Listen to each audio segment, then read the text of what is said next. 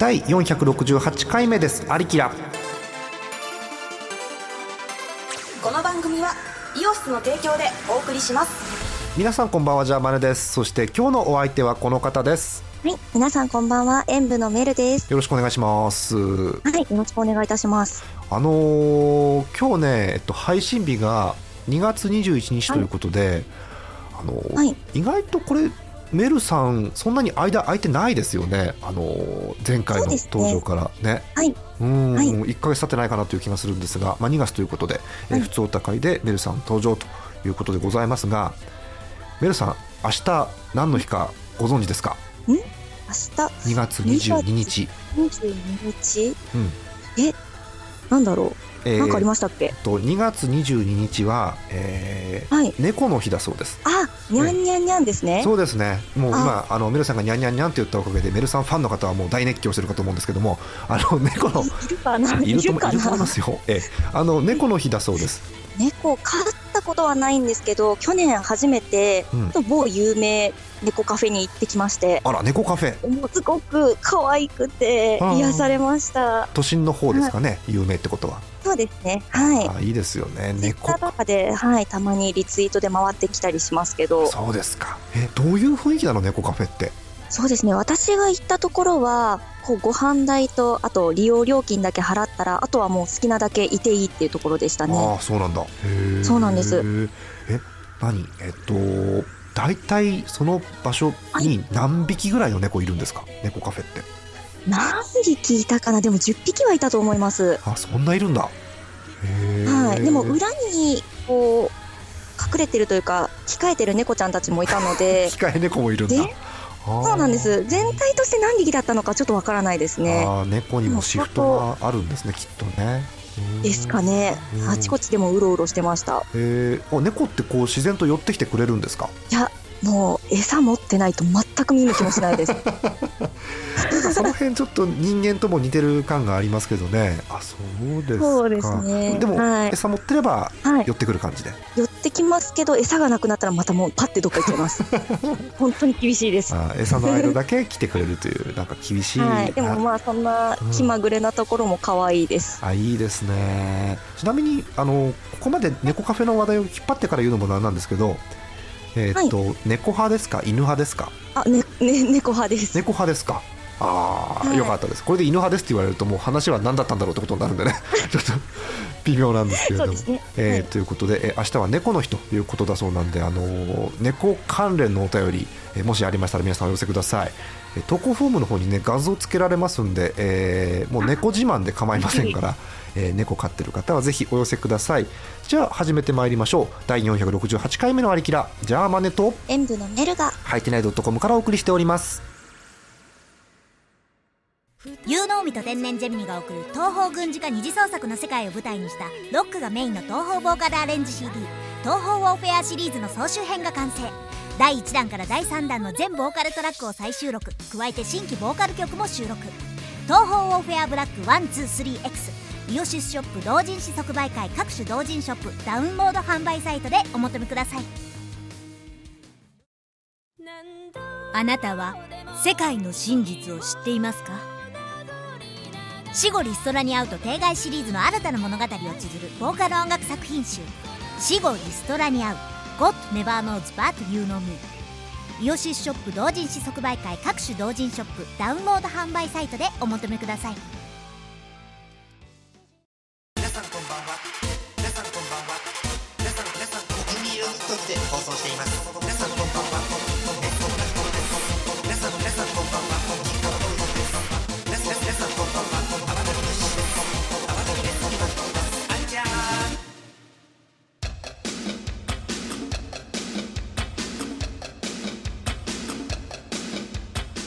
えー2月もこの時期にやってまいりましたメッセージコーナーでございます、えー今週も皆さんからいただきましたメッセージをメルさんと一緒にご紹介します。メルさんよろしくお願いします、はいよろしくお願いいたします。えーメッセージテーマこちらです。私と誕生日。えーということで、えー誕生日、まあ、大体あの一般的な方はですね1年に1回お誕生日は来ますので、えー まあ、エピソードがあるかないかは置いといて経験はするかと思います、えーあそう。メルさん。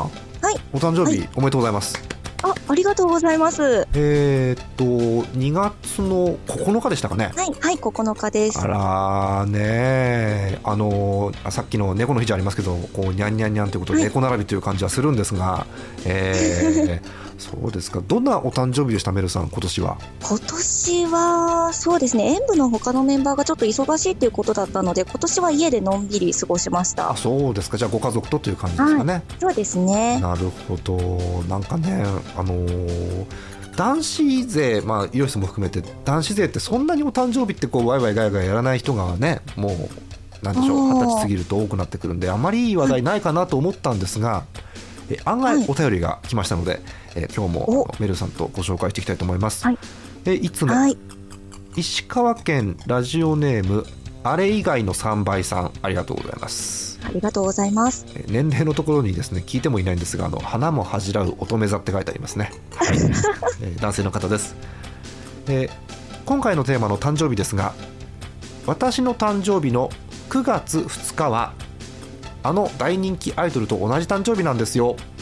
これ誰がみ皆さんわかるんですかね？そうです、えー双葉あんずちゃんですね。かっこアイドルマスターシンデレラガールズって書いてあるんですけど。あのメルさんはあんまり見てませんよね多分ね。アニメ。そうですね、あまり詳しくはないです。ね、最近ちょっとアニメで盛り上がってますね。えー。そうですね。えーあと有名なところでは他の人も書いてありますね、えー伊藤博文さん。そこからいく、うん。えー伊藤博文さん。細川文江さん。キアヌ・リーブスさん、えー知らない人もいるかもしれませんが農家ユニットの国分太一さんなどと同じです。もうなんか農家ユニット感ありますけどね、うん。日曜日の夜のせいでね、うん。えーはい。自分の誕生日が、えー有名人と同じだと相手に親近感を覚えますよね。ただ日付としては夏休み明けだったこともありあまり友達に祝われた記憶がないですね。というお便りでございます。ありがとうございますえー、そうですか。9月2日、まあ、双葉あんずちゃんはね知ってる知らないがあるんで置いといてこのラインナップすごいですね。伊藤博文さん細川文江さんっていうこの並びがねちょっとおかしいんですけど。すごいですね。えーあと農家ユニットのね農家ユニットの国分太一さんということで、えーそんな感じですか。えメルさんは、えーはい。今の、えーあれ以外の3倍さんの9月2日をひっくり返して、えー2月9日なんですけれども、あ、そうですね。2月9日生まれの有名人って誰かいます？そうなんですよ。今、ウィキペディアでちょっと調べてるんですけど、あやっぱり、うん、あの、漫画家の足立みつる先生は同じ誕生日だそうですあね。そうですか。あのそんなこともあろうかとですね私先にまとめておきました、えーありがとうございます。2月9日の有名人ですね、えー漫画家のまず足立みつるさん。はいあのい。ろんな野球漫画を描くんですが、えー顔の見分けがつかないでおなじみの足立みつる先生ですね、えーそれと、えーあとこれも有名人なんでしょうか？夏目漱石さん。そうですね。さすがに聞いたことがあるかなという感じですね。で足立みつる先生夏目漱石さんときて、えーオードリーの春日さんというようなあ並びになってお同じ誕生日なんですね。知らなかったです。ね、うん。オードリーの春日さんはあのー公表されているデータを見ますと、えー我々というか、まあ、私なりモックさんなり TSZ さんなりの年齢よりも1個上なのかな？1個上っぽいですねあ。えそうなんですね。ーえーオードリーの春日よりは我々年下だったようなんですが、えーともかく、うん今言った3名などなどが2月9日ということで、えーございます。なんかあんまりねさっきのお便りで自分の誕生日が有名人と同じだと相手に親近感を覚えますよねって書いてあるんですけどあまりこの面々には親近感は覚えない気がするんですがどうですかメルさん？あ、どうでしょう。でも、春日さんとかはね同じ誕生日なんだと思って、今すごい嬉しいです、私。そうですか。まあ、うん、いつものオードリーの春日さんのあのイメージが今私の中には出てきてるんであんまりね、親近感というかなんかあの人もよくわかんない生態ですからね。うんうん はいということで、えー皆さんの誕生日はどんな、えー方と一緒なんでしょうかね。はいありがとうございました。えー次のお便りいきましょう。えー兵庫県ラジオネームししとうさんです。ありがとうございます。はい、ありがとうございます。えー年齢のところにですね過渡期って打ってあります過渡期ってそういうところに使うのかな？うーんわかりませんが、えーお便りです印象的な誕生日ですが私が小学1年生の時の誕生日の話ですその日我が家に祖父母が来て誕生日パーティーをしましたその後祖父母と共に誕生日プレゼントを買いに近所のスーパーに行きました。そこで私と妹は妹さんいるんですね、うん。えー DS 本体を持っていないのに DS のカセットをおねだり。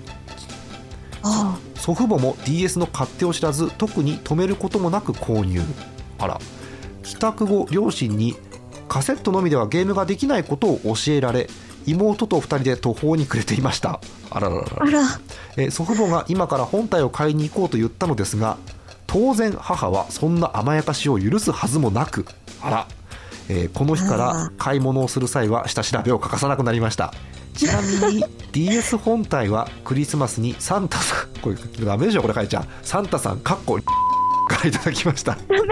ダメですよ。ダメですよ、えー約1ヶ月の辛抱でしたというお便りでございますねもうこの番組をもう夢を持ってる幼稚園生小学生いっぱい聞いてますからダメですからねこういうのはね本当に、えーでもなんかなんかこういう思い出ってきっとありますよね。うん。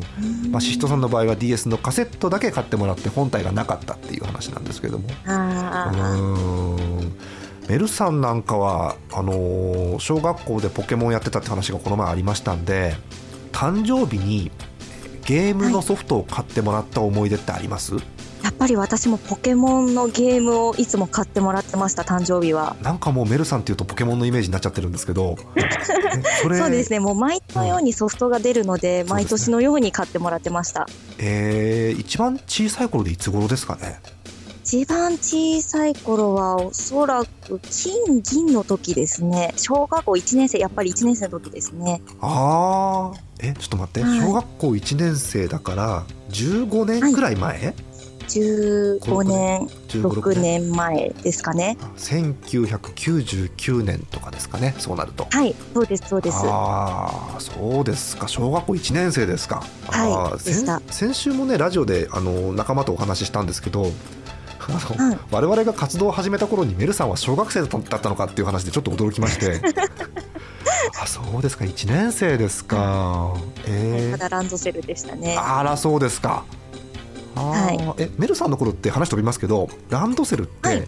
カラーはバリエーションありました、赤と黒がやっぱり主流だったんですけど私はその中でピンクを使ってました。やっぱりそうかあー、ピンクお気に入り。はいピンク可愛いので大好きでした。あそうですか、はい。そっかさすがにね私の代まで遡ると赤と黒しかなかったんですよ、うんうんうんうん。でその後ですよねしばらくしてからその色付きのランドセルっていうのが出てきたんですけど今なそうんですね。かいっぱいあるもんね、うん。はいもう本当カラフルになっちゃいましたね。ねえもう色もそうですしあとんランドセルのなんていうか構造っていうか作りもだいぶ変わりましたよね、んそうですね。まあ、ちょっと古めですが記憶に新しいのはあの天使の羽なんて言ってね、あええ有ひろみ名なちお兄さんの。はい、ひろみちお兄さんのあのダンスが有名になりましたけどね歌とね、うん、い。ろいろランドセルもまた進化をしているようでございます。えーえ私の頃ってランドセルの締めるところってなんかはい。四角いところをガチャッと差し込んでひねると閉じられる形だったんですけど、そはい。そうでしたメルさんの時も。同じです。同じです。同じです。ああよかったよかった。ああ、はい。そうですよね。そこはあんまり変わってないんですよね。どうなんでしょうかね。うん。うん。まあ、あのランドセル事情に、まあ、ランドセル事情に詳しい方っていうとちょっと犯罪の匂いがするんですけどもあのそうですね。ちょっとやばい感じが。え例えば、まあ、お子さんがいるとかね最近のランドセルに、うんうん。えー詳しい方ぜひお便りください。ありがとうございます、え3通目に行きましょうか。北海道にお住まいラジオネーム雪城白雪さんです。ありがとうございます、はいありがとうございます。えー年齢がですね大人とも子供とも言えない年齢って書いてありますね。うー。ん微妙な年齢、えーしかも性別にそれ以外と書いてあるのはまあいつも通りなんですが、えー お便りご紹介します。私は現在大学生なのですがあらメルさんと一緒ですね、うん。ですね。えーその同期がケーキを作ってきてくれまして。おおえ？サプライズで A ホールケーキです。ホールケーキすごい。すごい。しかもね女の子の手作りケーキだそうですよ。あら。あら。あら羨ましい、えーどういった種類のものかは記憶力が残念なので忘れてしまいましたがとにかく女の子の手作りケーキです。ふふん。はあ。とと女性と関わることがあまりない一部リスナーに対して喧嘩を売ったのはひとまず置いておきますが、えーまあ別に恋人でも親友でも何でもないただの同期なんですがともかくホールケーキかっこ推定6号程度をいただいたところまでは良かったんです。6号ですよ。メルさん6号大きい。6号って結構大きいですよね。大きいですね。1号1号で3センチぐらいでしたっけ？あれ確か。す計そうですね。ね。はい。そうですか、えーいただいたところまでは良かったんです。私友達あまりいない 結果1人でホールケーキチャレンジです。制限時間はお昼にいただいて5校目まで空きだったのでだいたい3時間半。他の同期はお弁当があったりお昼開けてすぐに講義があったりであまり頼りになりませんでした。そして持ち帰るには大学から自宅までが微妙に遠い。作ってきてくれた同期は大学と自宅の距離が徒歩2分程度なので持ってくることが容易ですが私はそうではない。食べました。2時間くらいで。ということなんですけども、えーえーあと数年はケーキいらない。そう思いました。食べるにしてもピースでいい。というようなお便りでございます。はあなんでしょう。あのーまあジェットコースターのようなお便りなんですけども。まあ冷静に考えましょう、はい。同期の同期ですから多分女子大生ですよね、からお誕生日にケーキがもらえるっていうのはすごいですね。幸せなことだと私は思うんですけど、えーはい。えーちょっと気になるのがここですね。私あの普通の人とちょっとちょっと気に気になってるところが違うんですがあの、はい。なんでしょう。手作りケーキです。不分の後ですね。と女性と関わることがあまりない一部リスナーに対してっていうところの一部がすごい気になるんですけど 多分ね大部分だと思いますよ。この番組聞いてる場合は。そうですよ。うーん。誕生日にねホールケーキを学生の時に同期からもらうなんていうのはないでしょう普通、ないですね。ベルさんあります？ないし、作ったこともないです。ねちなみに言っていいかわかんないですけど、はい。女子大ですもんね。はい、女子大です。おー。あでも女子大だとか逆にあるのか？女子同士でケーキとかって。どうなん、え、でもホールケーキ、しかも6号ですからね、大きいですよね。大。きいですようん2時間で食べたそうです2時間頑張りましたね。お疲れ様です。ねえ本当にあーまあお便りの最後にあのえーこんなサプライズ受けたよなど、えーお二人はありますでしょうか？ということがあるんですけどもあの、まあ、ないですよねこんなのはねないですね。すごすぎる。すごすぎますね、えーはい反論のお便りお待ちしております なんかねもう感想としては羨ましいなっていうだけなんですけどね、うん、幸せな悩みでいいなっていう話です、そうですまあね。本人からしたら大変なんだと思うんですけどね、うん。はい、ありがとうございました、えー最後ですかね。4つ目です。お便りです。大阪府にお住まいラジオネーム西風さんかな。ありがとうございます。ありがとうございまえす。30代男性の方です、えー誕生日といえば私辛い思い出があります。ほう。私1月23日生まれなのです。数字で表記すると0123になるのです。ほう。うんうん。そうですね。これがくせ者で各種暗証番号のベースが誕生日に設定されているものがありますよね。ありますね。うん。あ大学の ID や銀行のキャッシュカードなどそうですね、うんうんうん。何も登録する前にとりあえずあのなんでしょう誕生日入れられてすぐに変えてくださいねなんて言われるやつですね、あ、そうですね。はい。えーすぐにえー番号を変更するのですがなんでこんな番号にしてるの？と毎度窓口で怒られます。はあ。共感してもらえるのは11月11日生まれの人ぐらいでした。覚えてもらいやすいんですけどね。皆さんは何か誕生日でトラブルになったことはありませんか？ということでございますはあ盲点ああ、なるほど。ね盲点でしたけどね確かにそうですね。1月23日生まれなんでこれがベースになると0123一番設定してはいけない暗証番号の一つですよね、そうですね。0123とか、えーはい00001111とかダメですよね、はい。えーちなみに言うと誕生日に設定するのもどうかと私は思うんですけれどもそういうとこでしょうかね。うあん。これねトラブルになったことがある人はそんなにいないと思いますね。メルさんあります？こういうトラブル。いやーないですね。ねえ2せい月ぜいうん。2月9日で肉の日なので、ダンスにからかわれたぐらいです。あ本当 はい。あなんかそういうことでからかわれ小たことがありま学生のしたか頃はそうですね、ありました。あー。別にねなんかメルさんこう肉っていうなんか体型ではなくてスリムなのですごく意外なんですけどもなんだろうなよくね焼肉屋さんとかって、はい。29日に肉の日って言って安くなったりするじゃないですか、はい、ありますね。あー。2月9日も肉の日なんですか？ってよく言われましたね、あ私は。そう。ですか、いなんかね。ただまあ、私自身はお肉好きなので別に 全然、あのさ演舞ってお肉好きだよね。はい、よく焼肉行きますよ、みんなで。夢を壊さないでください。皆さんで夢を壊さないでください。えー、ちょっと待って焼きえちょっと待って、なんかあれでしょ？おしゃれなおしゃれなちょっと高級な焼肉屋さんでしょ？いや、牛角ですよ。あ本当。えーはい。牛角行って。牛角の食べ放題で、あ、でも誤解なきを言っておくんですけど、あの、トールさんとトーカさんは小食です。名前が出なかった人がいるな、名前が出なかった人がいるな、はい。えー。私と、その、名前の出なかった方は結構食べます、がっつり。何来るさんか分かりませんけども、食べるということで。す ねあーはい。そうですか。ちなみに演舞で焼肉に行った時によく頼むメニューとかって何か記憶にあります、えー、なんだろう。カルビ系は結構一つ ってないでカルビすね。系とかなの？はい。あと、あ、ニンニクはよく、あの、アクルさんとかが頼んでる気がします。そうですかあー まあスタミナねつけないと女子もやってられませんからね、うん、でもいいですねそのなんか女子でわーわー焼肉食べ合える中っていうのはすごく雰囲気いいですよねすごい楽しいですよ。なんかねなんかこんなことを皆さんに言ってもしょうがないんですけどなんかイオシスの女子ってなんだろう、はい。みんなで焼肉っていう女子いないんですよ。あなんかそうなんですか？ごくおしゃれなところにアフタヌーンティーをしに行きましたとかっていう画像が上がったりするわけ。あいいですね。いいですね。っていう。いや、もうそれがあるべき姿ですよ、本本来の。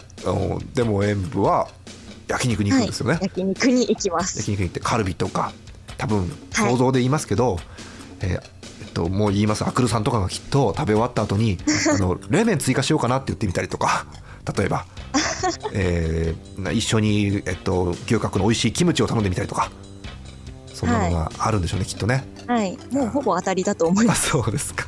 わかりました、なんかね私が覚えてるのはその焼肉もそうですけどあの、はい。なんですか、えーアクルさんとかが、えー名前が出てこないバーミヤンはい。バーミヤンとかも行きますよねあの人たち行きます。よく行きます。よくよく演舞がよく行くレストランえ牛角とバーミヤンだそうですのではい。あもうメニューを一通り頼んで、みんなで割り勘して、いろんな種類食べるのが習慣ですね、バーミヤンはそう。ですかただゆ念のためこう名演舞の名誉のために言っておくと東花さんと徹さんは小食です、はい、そうです。そうです あの、はい。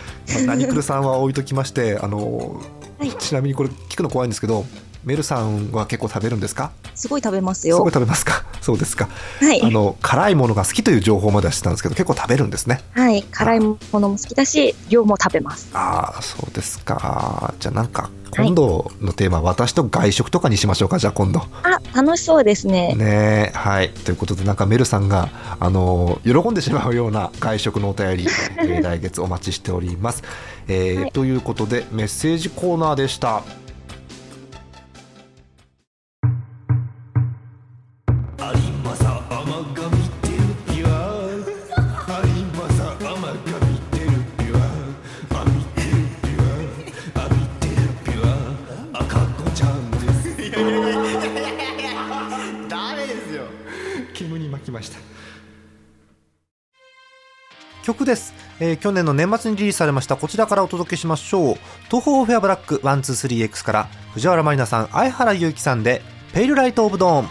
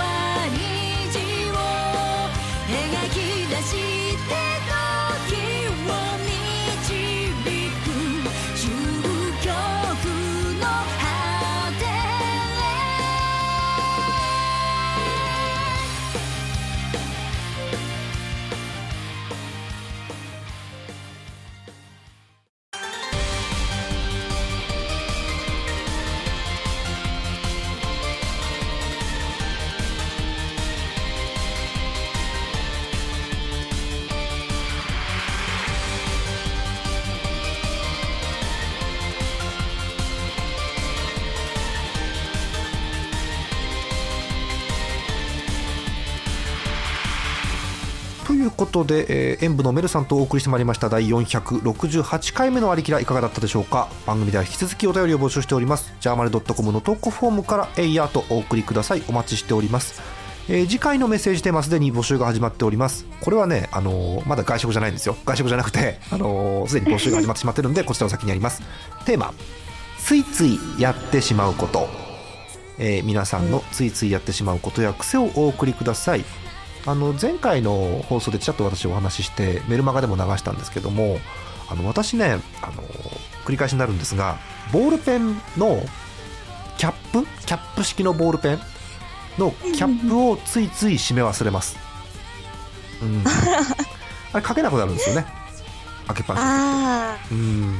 なんで最近はねあのキャップ式じゃなくてノック式の方ばっかり買ってるんですけど、うんうん。メルさん例えばついついやってしまうこととか忘れてしまうこととか急に振りますけど何かありますか？ーえー、なんかあるかな、うんついつい完食をしてしまう。あーそれはもう毎日ですね。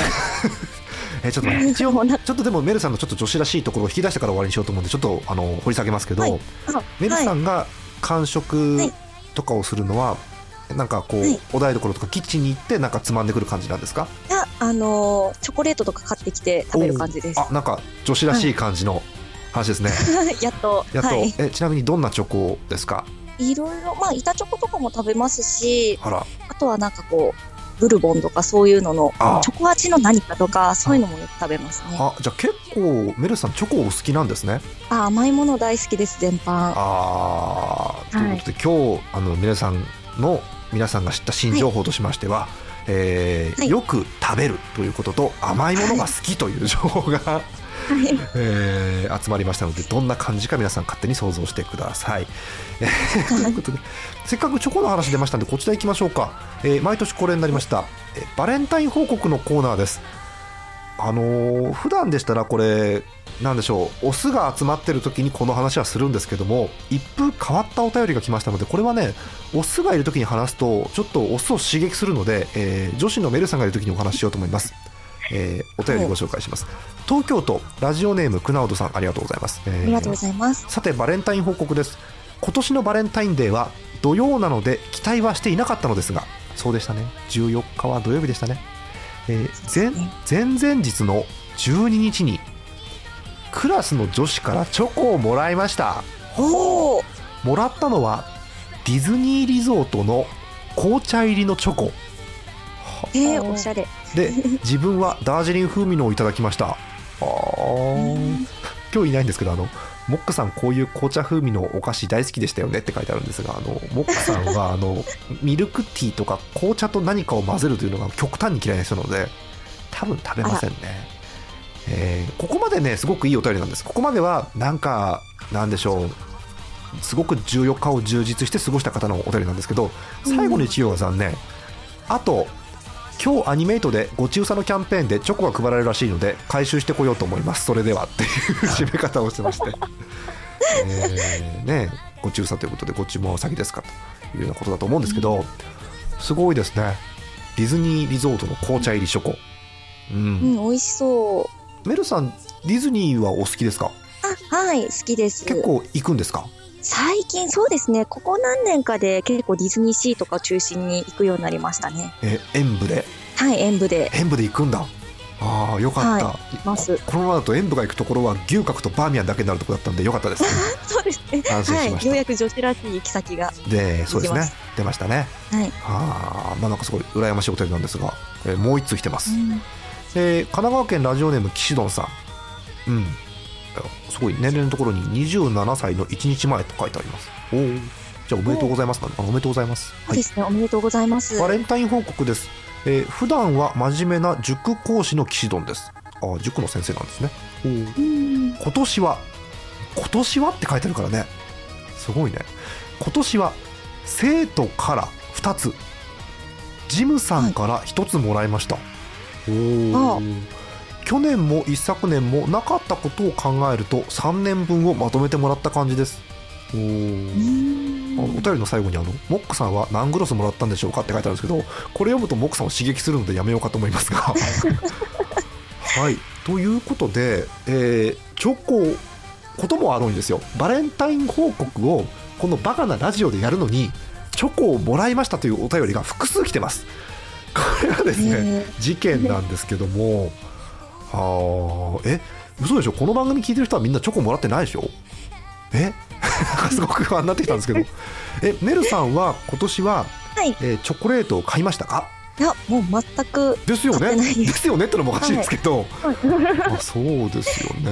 あはい。なんかはい。おめでとうございます。おめでとうございますっていう、ね、あのあれですよ。あのバレンタインもらったんですからあのよく言うんですが3倍でお返ししないといけませんから皆さん頑張ってください。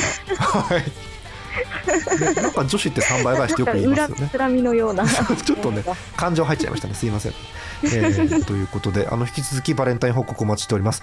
今度読むときはね多分モックさんとかがいるのでモックさんを刺激しないバレンタイン報告をお待ちしております。は あでも読んでてもなんかこのディズニーリゾートの紅茶入りチョコクナウドさんですけどこれいいですねなんかね美味しそうですね。ね若い頃はチョコレート大好きチョコレート大好きと言ってきたんですがまあいろいろありましてあまりチョコレート大好きと言わなくなってきてるんですけどもまあ食べちゃいますよね。ああいうのはね。うんうん。はいということで引き続きお便りお待ちしております。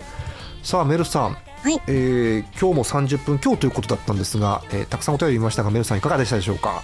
はいあのまあ前回結構緊張してガチガチだったんですけど今日はもあうリラックスして楽しめたと思います。少しなんか慣れてきた感じですかねそうですね、うん。まあでも個人的に気になったのが、うん。そのししとうさんのお便りで、はいはいはい。まあその小学1年生の時にソフトだけ買ってもらったっていうお話でしたけれど、はい。はい、この日から買い物をする際は下さ下調べを欠かさなくなりましたということで、うん。小学1年生からそうですよね。そんなことを学んでしまったんだなっていうのがすごい気になり優ました、秀と言いますか早熟と言いますか、はいね え。うん。私だってもうね30代中頃になりますけどまだあの買い物の際に下調べ足りない時ありますからね。たまにね。わかります。そう現場に行ってスマホ持ってうろうろすることがありますから、うん。まあ、便利な時代ですけどね今はねそういうのができるんで、はい、下調べ大事でございます。皆さんもね、えー、何でしょう、えー例えばプレイステーション4のソフトだけを買わないようにですね皆さん下調べを してください。まあこの番組聞いてる方は大丈夫ですかねはい。ということでございました。メルさんありがとうございました。はいありがとうございました。はい。ということでえ今日もあっという間のお時間でございました。お別れでございます。本日のお相手はジャーマネと演舞のメルでした。また来週お会いいたしましょう。来週は大相撲です。さようなら。おやすみなさい。おやすみなさい。この番組はイオシスの提供でお送りしました